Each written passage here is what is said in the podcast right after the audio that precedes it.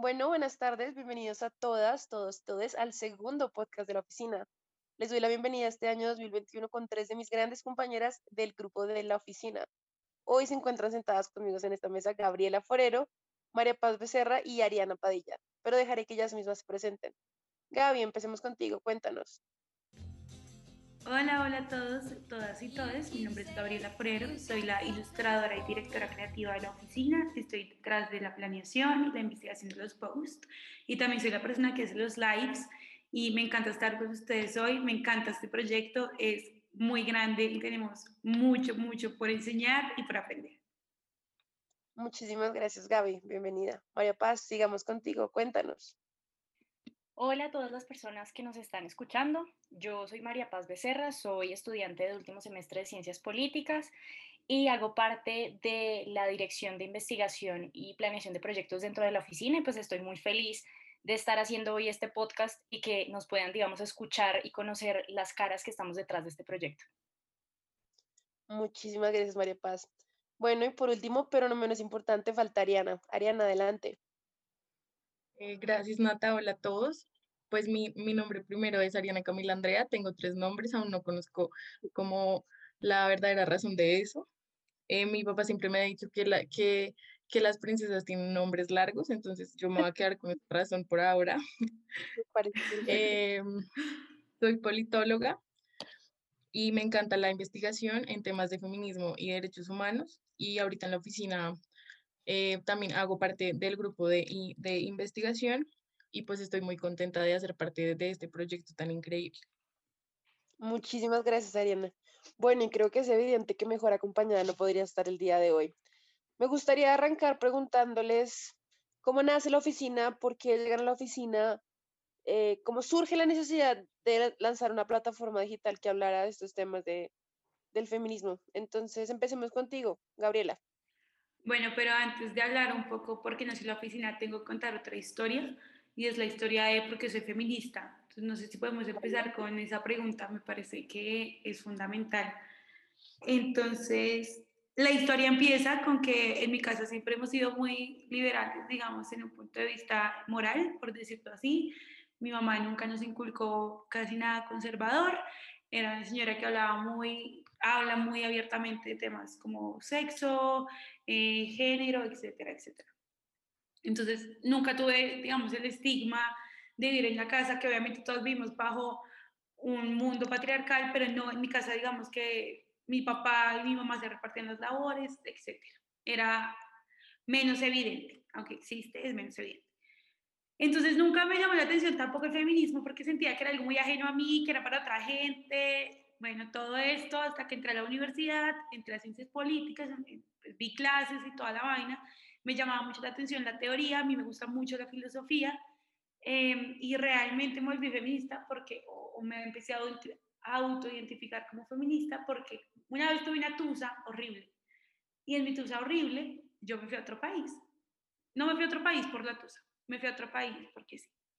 Entonces me fui a otro país y cuando estaba en otro país eh, conocí a un man y empezamos medio a salir y yo veía que la forma en la que la gente trataba mi relación con este man y a mi ex era totalmente distinta. Entonces eh, me llegaban comentarios como, no, porque eres así, tu ex que te ha querido tanto y tú lo cambiaste de una. Y yo, hombre, pero él también está con alguien, sí, pues no entiendo el problema.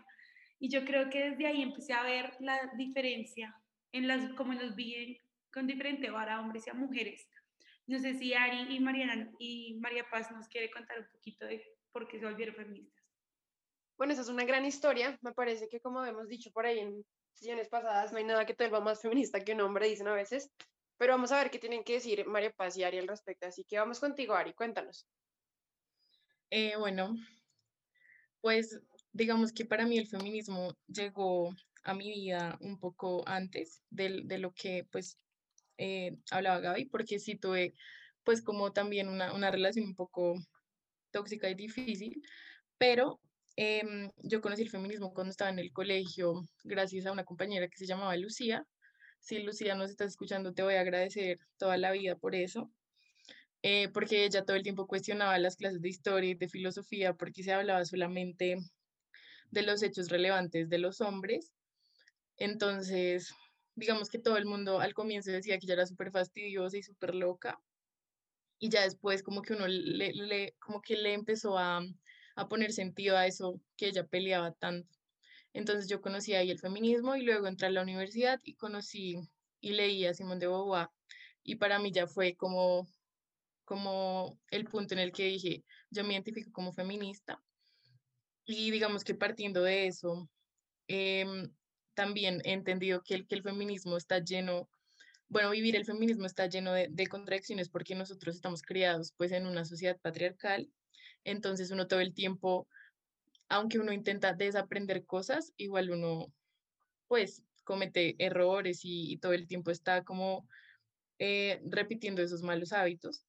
Entonces, pues digamos que también aprendí mucho e, en, esa relación que tuve sobre mm, todas las cosas que, que, por ejemplo, yo ya no le, le permitiría a, la siguiente persona en mi vida, porque creo que el, el, feminismo también hace eso, como que uno se cuestione todo el tiempo las, las relaciones que tiene con todas las personas y, ya eso es la historia. Siento que después de que uno se, se autoidentifica como feminista, pues no sé si Ari también, uno ya no vuelve a ver nada con los mismos ojos, ¿no? Entonces uno empieza además a cuestionar todas las cosas que uno hacía cuando estaba en esas relaciones idílicas, súper románticas, que no iban para ninguna parte. A mí en cambio sí, sí, sí, exacto. que yo siento que a veces a mí me cuesta, digamos, todo el tema pues del feminismo, porque yo sigo siendo muy nueva en esto, pues como ustedes lo saben, pero siento que conforme más aprendo como de muchas cosas históricas y más, por ejemplo, hace poco no tiene nada que ver, luego lo, toma, lo, toma, lo tocaremos en otro, en otro podcast, y es que es justamente lo que hablaba también Ariana y la historia muchas veces nos ha ocultado logros de las mujeres, es decir, hay un sinfín de cosas que pasaron en la historia que hicieron mujeres que nosotros vamos a desconocer probablemente para siempre porque nunca nadie se tomó el, el trabajo de retratarlas. Así que bueno, para, para continuar vamos con María Paz. Cuéntanos tú cómo llegaste al feminismo. Bueno, pues yo, digamos, un acercamiento mucho más académico de, del feminismo como movimiento y como teoría política fue ya, digamos, en la universidad, pero siento que em, mi historia como feminista viene de mucho más atrás y es que yo siento que yo fui criada en el feminismo. Yo crecí y fui formada por dos mujeres feministas que si bien, digamos, hace muchos años no eran abiertamente feministas o no le habían puesto un nombre, digamos, a esa, a esa forma de ver el mundo, eh, sí siempre me, me inculcaron ese pensamiento, digamos, crítico, esa insatisfacción respecto a cómo estaba ordenada la sociedad, los roles y, cómo, digamos, yo iba a ir teniendo mis experiencias conforme iba creciendo. Entonces, eh, en mi niñez y en mi adolescencia yo siempre pues tuve ese sentimiento y ese, ese pensamiento muy crítico respecto a muchas cosas que pasaban, digamos, en mi colegio, que por qué, digamos, era más importante que yo tuviera la falda larga a que los hombres aprendieran a respetar o digamos, porque yo no podía llevar una mujer al prom y tenía que ser un hombre, y entonces era menos mujer si, si no llevaba una pareja, eh, todo este tipo de cosas, digamos, siempre, siempre estuvieron conmigo a lo largo de mi formación pero fue ya en la universidad cuando pues yo entré, digamos, como a mi primera relación, mi primer amor, que me enamoré, digamos, perdidamente y esa relación plasmaba todo lo que está mal del amor, todo lo que conocemos, digamos, como el amor romántico, y me perdí a mí misma y cuando se rompe esa relación, terminamos y digamos me salgo de esa burbuja, me empiezo a cuestionar muchas cosas porque sentía que yo estaba viviendo una vida prestada, estaba viviendo una vida para un hombre y empiezo a, a preguntarme, pues pucha, o sea, quién soy yo, qué estoy haciendo con mi vida, cuál es mi proyecto de vida, para quién estoy viviendo. Y digamos, en todo ese desequilibrio que estaba teniendo, resulté en una relación en la que fui violentada eh, física y psicológicamente. Y digamos, todo este, eh, digamos, mi caso, eh, lo, lo, tomo el valor para, para contarlo y para empezar a ser vocera también de todas estas mujeres que han sido víctimas de, violencia por parte de sus, de sus parejas. Y creo que ese fue el punto, digamos, clave en el que yo ya empecé a abanderarme de todos los objetivos que tiene el feminismo y a, y a trabajar por, por un mundo más, más equitativo, más igualitario, en el que las mujeres tengamos el mismo respeto y el mismo reconocimiento de nuestra dignidad y nuestros derechos en la sociedad. Wow, pero qué increíble, o sea, qué gran historia escucharte hablar así. Vemos que tenemos acá grandes invitadas, pesos pesados. Y ahora quisiera preguntarle a la persona que esté dispuesta a responder, creería que es Gaby en este momento, ¿en qué momento estas vivencias o estas cosas que compartimos o que de pronto nos pasan a las mujeres y a veces damos como por sentadas o, o normalizamos, ¿en qué momento decidimos llevar esto a una plataforma digital como la oficina que pues pretende hacer como el contenido académico del feminismo y y todas las grandes investigaciones que hay detrás de ello un poco más digerible para todo el mundo. Yo personalmente siento que he aprendido profundamente de eso, pero me gustaría que, pues, que me contaran cómo surge la idea y cuál es el objetivo principalmente de la oficina. Bueno, yo voy a empezar contando que soy una persona que le tiene pánico a la gente. O sea, como que me da pánico hablar al público, a las personas, expresar mis ideas, me cuesta un montón, pero me encanta el diálogo civil. Entonces, hace un año eh, pues estábamos celebrando el cumpleaños en la oficina con una amiga mía que se llama Natalie. Tuvimos la idea de crearnos un blog que fuera feminista, en el que expresáramos diferentes aristas del feminismo y contar el, el, feminismo desde diferentes puntos de vista. Todo surgió desde una conversación que tuvimos con otras amigas eh, sobre el Miss Universo y sobre cada una cómo veía el Miss Universo. A mí en esa época no me parecía que, que estuviera tan mal, ahora me parece horrible eh, pero para que vean lo mucho que hemos crecido en este equipo en la oficina, Natalie, eh, por cosas de la vida, ya nos sigue en el equipo, pero pudimos completar el equipo con muchas más mujeres que hacen labores increíbles de investigación para que podamos aproximarnos al feminismo desde varias aristas, eh, con la complejidad teórica que el feminismo requiere, porque no es cualquier cosa, no es pararnos a decir, sí, sí, queremos derechos y ya, sino que hay una filosofía detrás que es pesada y que puede resultar confusa. Justo hoy me terminé de leer la biografía de Simón de Beauvoir y ayer le decían eso, que, que hacía todo muy complicado, pero es, todo es muy complicado. No es que lo hagan complicado, es que es complicado. Y la idea de la oficina es que podamos traducir esa información que es muy complicada a cosas del día a día que podamos identificar cuando vamos caminando en la calle y nos pita un carro y estamos mamadas del acoso verbal en la calle, o cuando estamos en la empresa y un man nos quiere explicar algo que ya sabíamos y le hemos dicho mil veces, gracias Jorge, no necesito tu explicación, o cuando un man tiene la audacia de darle like a los posts de la oficina cuando abiertamente ha sido eh, un abusador o un maltratador, y podamos identificar esos patrones a que responden en la teoría o en la filosofía, pues yo creo que eso es lo que buscamos hacer en la oficina y esa fue la motivación principal y yo creo que aún continúa y queremos hacer muchos más proyectos en los que podamos compartir conocimiento feminista. Yo creo que esa es, digamos, la, la frase.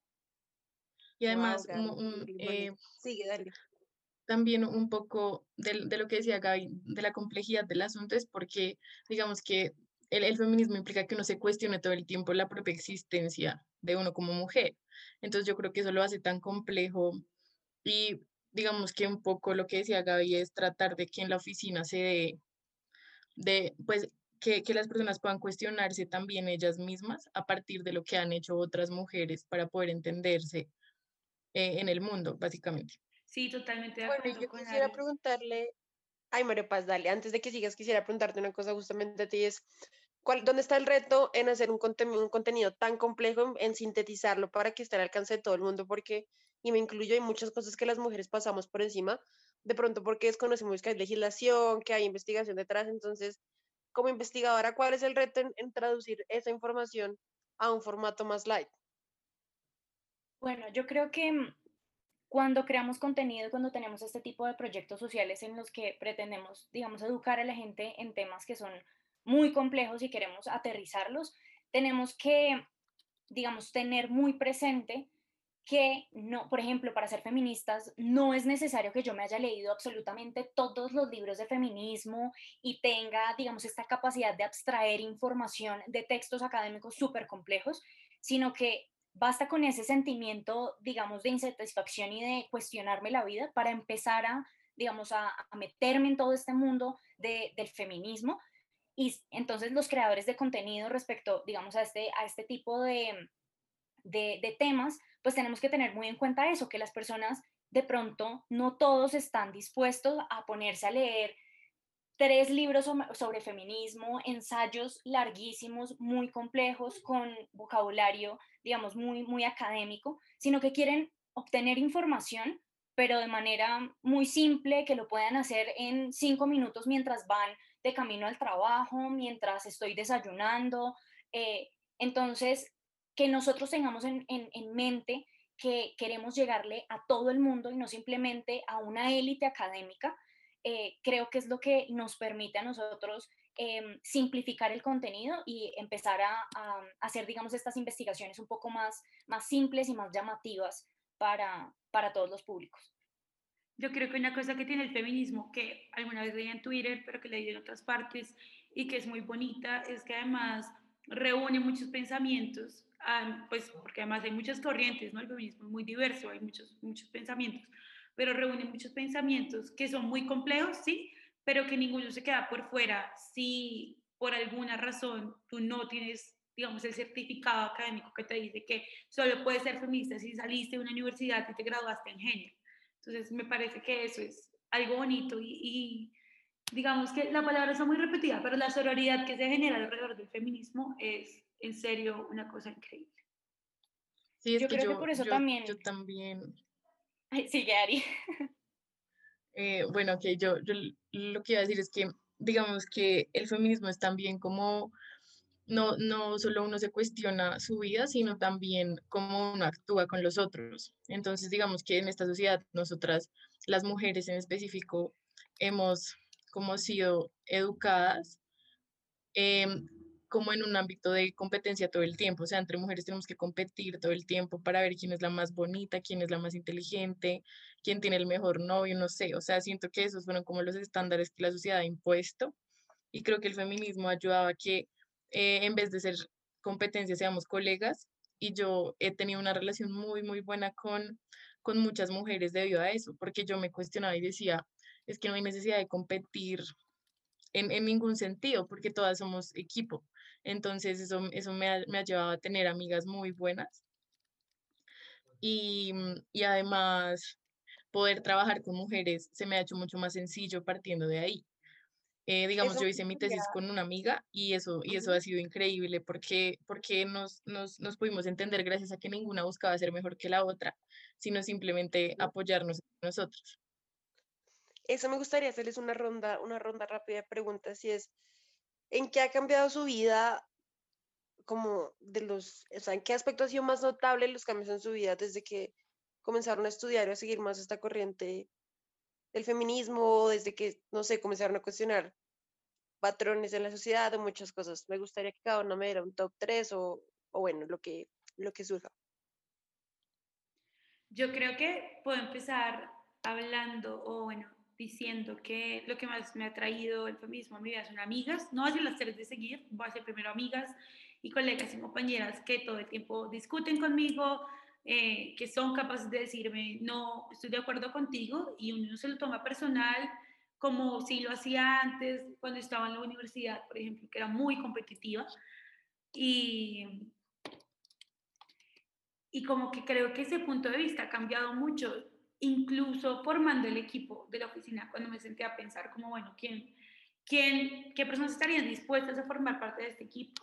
Pues digamos que uno tiene que partir de un punto en el que, en el que siente que hay mucha confianza, pero que esa confianza también se ha construido en la construcción, no sé cómo más decirlo, que se ha construido porque ya dejé de pensar que todas las mujeres a mi alrededor me quieren hacer daño y son las más envidiosas y me quieren robar el crédito, robar el novio, bueno, ese tipo de cosas que uno suele pensar cuando es niño, por ejemplo, cuando es niña, por ejemplo, eh, porque se lo hacen inculcado, yo no sé en dónde le metieron a mí en la cabeza que las demás son las enemigas. Perfecto, bueno, María Paz, cuéntanos. Sí, por mi parte, yo creo que lo resumiría con tranquilidad. A mí el feminismo me ha dado mucha tranquilidad en mi vida. Creo que em, ha habido puntos en mi vida en los que yo me he cuestionado mucho mi, mi propio ser, mi propia esencia, no porque yo misma lo sienta, sino porque la sociedad me dijo que yo estaba mal. Entonces el feminismo me ha traído mucha tranquilidad en el sentido en que me ha permitido construir confianza, me ha permitido construir relaciones mucho más sanas, no simplemente de pareja, sino como mencionaban eh, Ari y, Gabriela, pues muchísimas amistades con mujeres valiosas. Me ha, me ha enseñado a apreciar que las distintas historias de vida por las que todas llegamos, digamos, al feminismo son, son valiosas, son, nos ayudan a aprender mucho. Entonces a mí el feminismo, digamos, de manera personal me ha traído mucha felicidad, mucha tranquilidad, mucha eh, construcción y, construcción, digamos, propia y de autoconocimiento.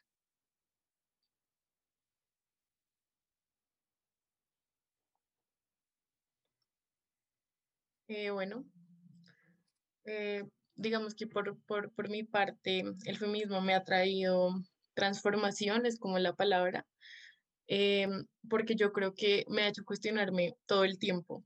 Digamos que ser feminista para mí significa eso, como que yo actúo y cuando actúo mal, porque digamos que ser feminista no significa que uno no, a veces no compita con otras mujeres o, o que a veces no, no sé, como que se, deje permear por esa cultura machista y también sufra violencias, sino que simplemente ser feminista es lograr cuestionarse esas cosas y poder generar eh, como mejores hábitos para el futuro.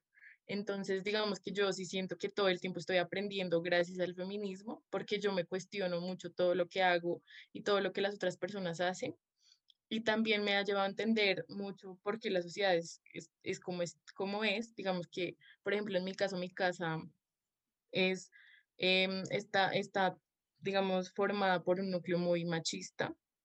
Entonces, el feminismo me, me ha ayudado a entender mucho Em, porque hay ciertas expectativas, digamos, respecto a mi hermano diferentes a las mías y porque yo tengo es que empezar a pensarme la vida diferente. Entonces, digamos que eso ha, llevado a que yo pueda transformar en, cómo veo la vida y, y, no verla tampoco todo el tiempo como, como que estoy en, en, en una de, como una desventaja maluca, sino más bien buscar yo cómo transformo eso en, en, optimismo, en, activismo, digamos que esto de la oficina me ha ayudado mucho a eso, porque digamos que uno vive indignado, porque el feminismo también hace eso, que uno viva indignado todo el tiempo con todo lo que pasa, pero digamos que hacer esto de, la oficina como que a uno le da ese, no sé, como esa, esa tranquilidad de poder decir, yo estoy en desacuerdo con estas cosas y les voy a explicar por qué, o yo quiero que todo el mundo sepa lo que es el feminismo, por ejemplo, colonial, porque es muy importante que se conozcan estas cosas, eh, como esta, estas perspectivas que tienen otras mujeres. Digamos que esta plataforma yo creo que, que, me ha permitido eso, como indignarme, pero, pero también hacer algo al respecto.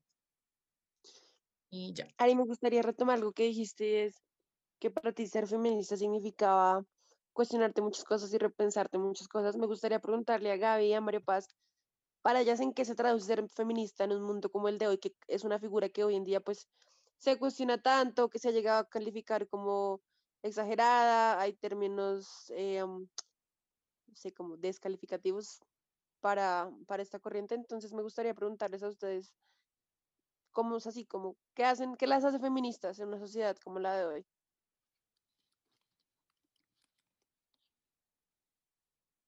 Bueno, si quieren, sí, yo empiezo. Em, como lo mencionaba al inicio, siento que no, no hay solo un camino para ser feminista y no es necesario tener todo un recorrido, digamos, académico para poder eh, autodeterminarse como feminista.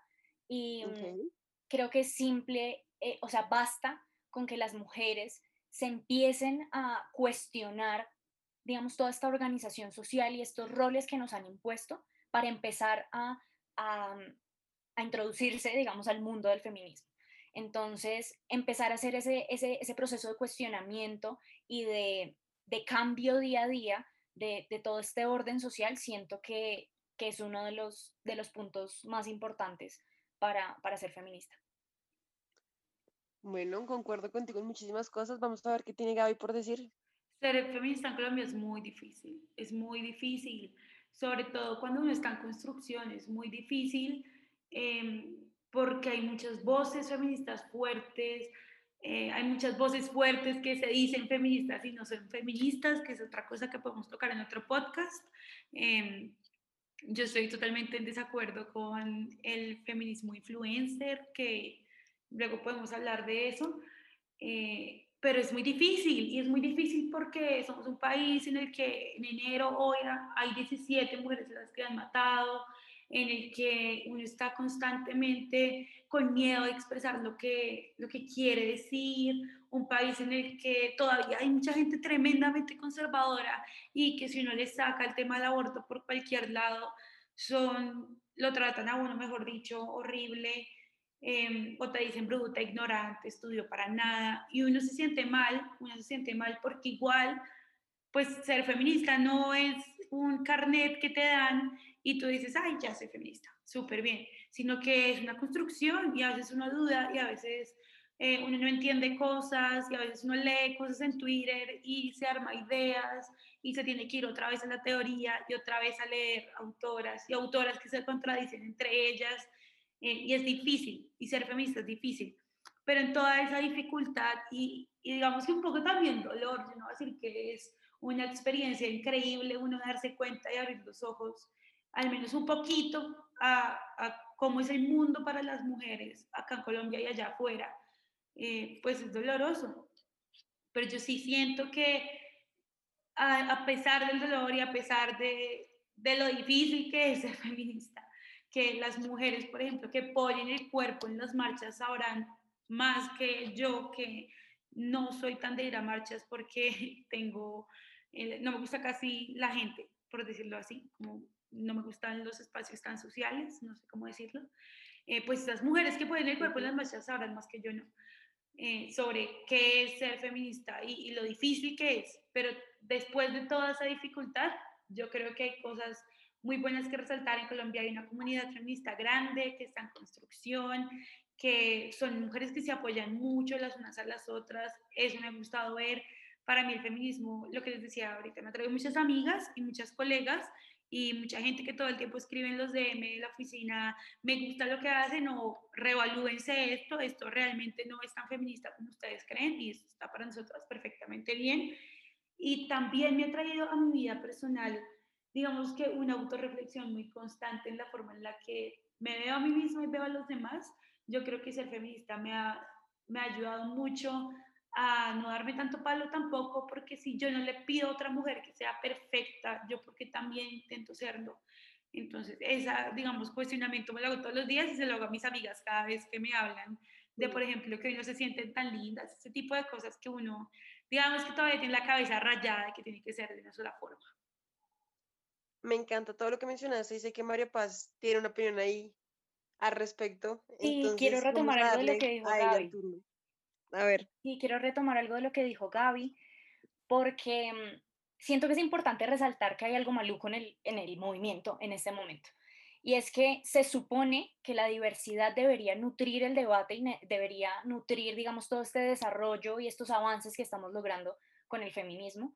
Y por el contrario, lo que se está haciendo es dividir, excluir. Entonces, si tú no piensas exactamente como yo pienso y no tienes exactamente mi historia de vida y mis percepciones, entonces no vales. No vale tu feminismo, tu feminismo es muy light o tu feminismo es muy radical o tu feminismo esto o tu feminismo lo otro. sí, lo que llamamos el feminismo, ¿no, Mari?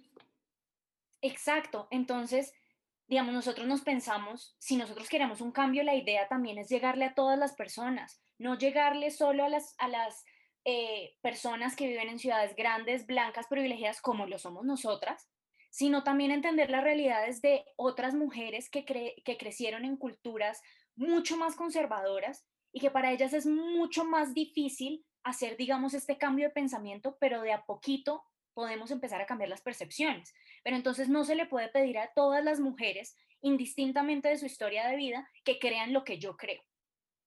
Porque nos criamos distinto, porque estamos en contextos distintos, porque hemos sido expuestas a distintas situaciones.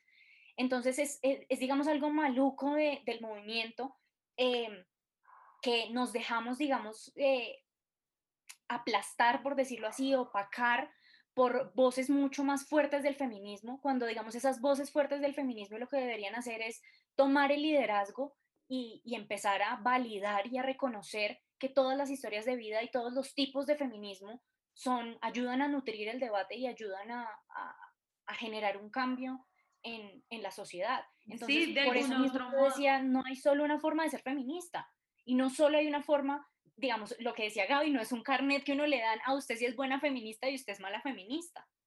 No, todas estamos haciendo el cambio desde lo que podemos.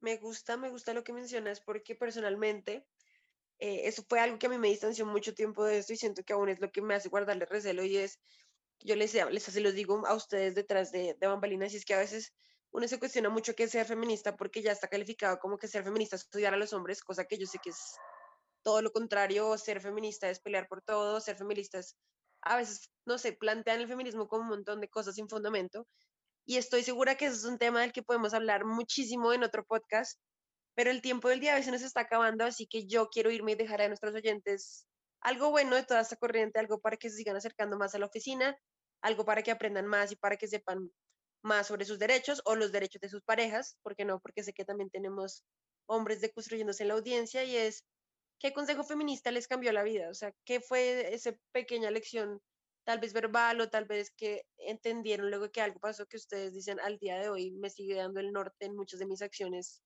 como feminista? Uy, madre, está duro resumirlo. Yo voy a decir em, que me leí para la oficina, pero, pero me gusta mucho una frase de Marcela Lagarde que dice que habría sido de las mujeres en el patriarcado sin mujeres alrededor, guiándose el camino y aguantando juntas. Entonces, para mí, esa frase resume muy bien lo que es un movimiento feminista, que es de nosotros sin nuestras amigas, que es de las mujeres, sin el amor de las mujeres.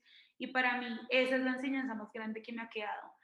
Eh, sororidad no es que todas nos tengan que caer bien, sino es reconocernos a nosotros mismos como individuos que están bajo el patriarcado.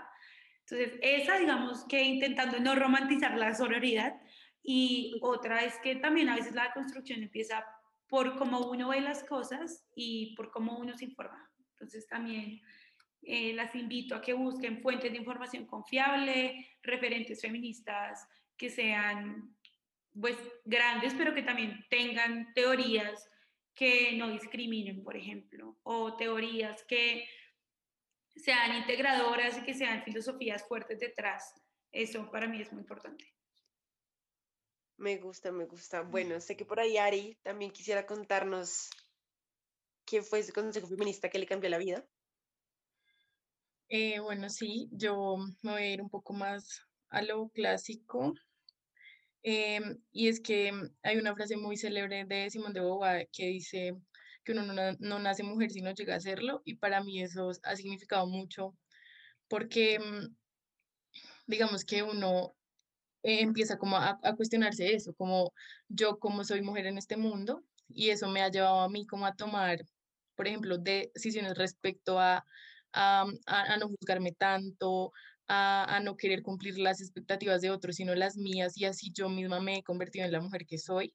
Entonces, digamos que el consejo para mí, para las, las personas que aún dudan si, si, el, si, el feminismo es el camino, para mí sí lo es, y, considero que, que em, e, eso lleva también a que uno todo el tiempo quiera decidir sobre uno cómo quiere ser mujer, porque uno puede nacer Em, con, con, sexo femenino, pero eso no significa que, que, que, uno se convierta en mujer. Entonces, creo que ese es como el consejo, como que uno todo el tiempo decida ser lo que uno quiere ser sin, sin, sin las expectativas de otros, sin las expectativas del mundo. Es algo muy difícil, por eso es que el feminismo ayuda a que uno se deconstruya todo el tiempo y quiera decidir por uno mismo qué quiere en la vida, eh, porque a uno todo el tiempo lo están juzgando y más a las mujeres a las mujeres no, nos juzgan mucho por cómo nos vestimos, por cómo nos vemos, por cómo actuamos con nuestra familia en el trabajo todo el tiempo.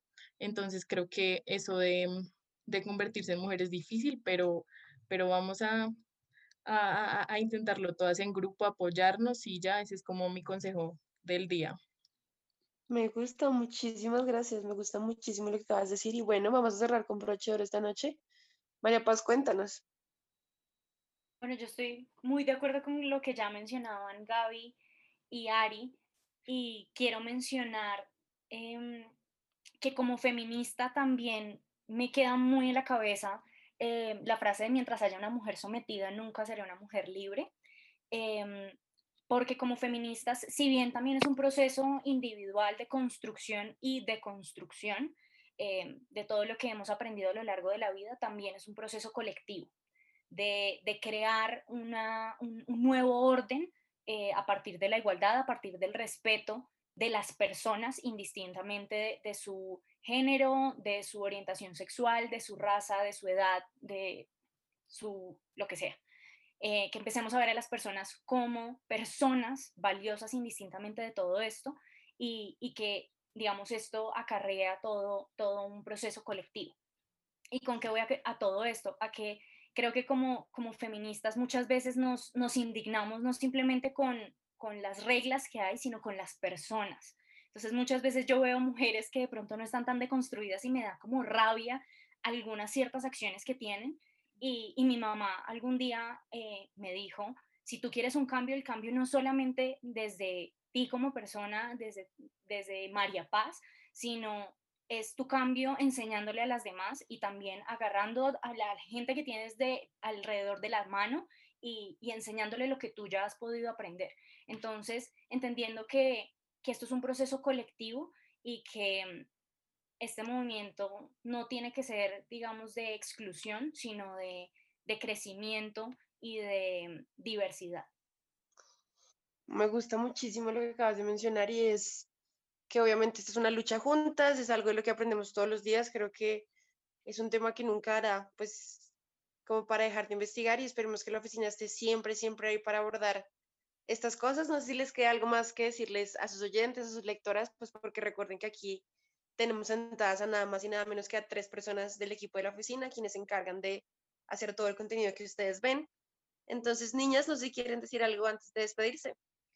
Nada, gracias por seguir la oficina y gracias pues, por escuchar este podcast. Se vienen cosas muy, muy grandes, entonces estén muy pendientes y nada, nos vemos en otro podcast hablando de feminismo y otras cositas.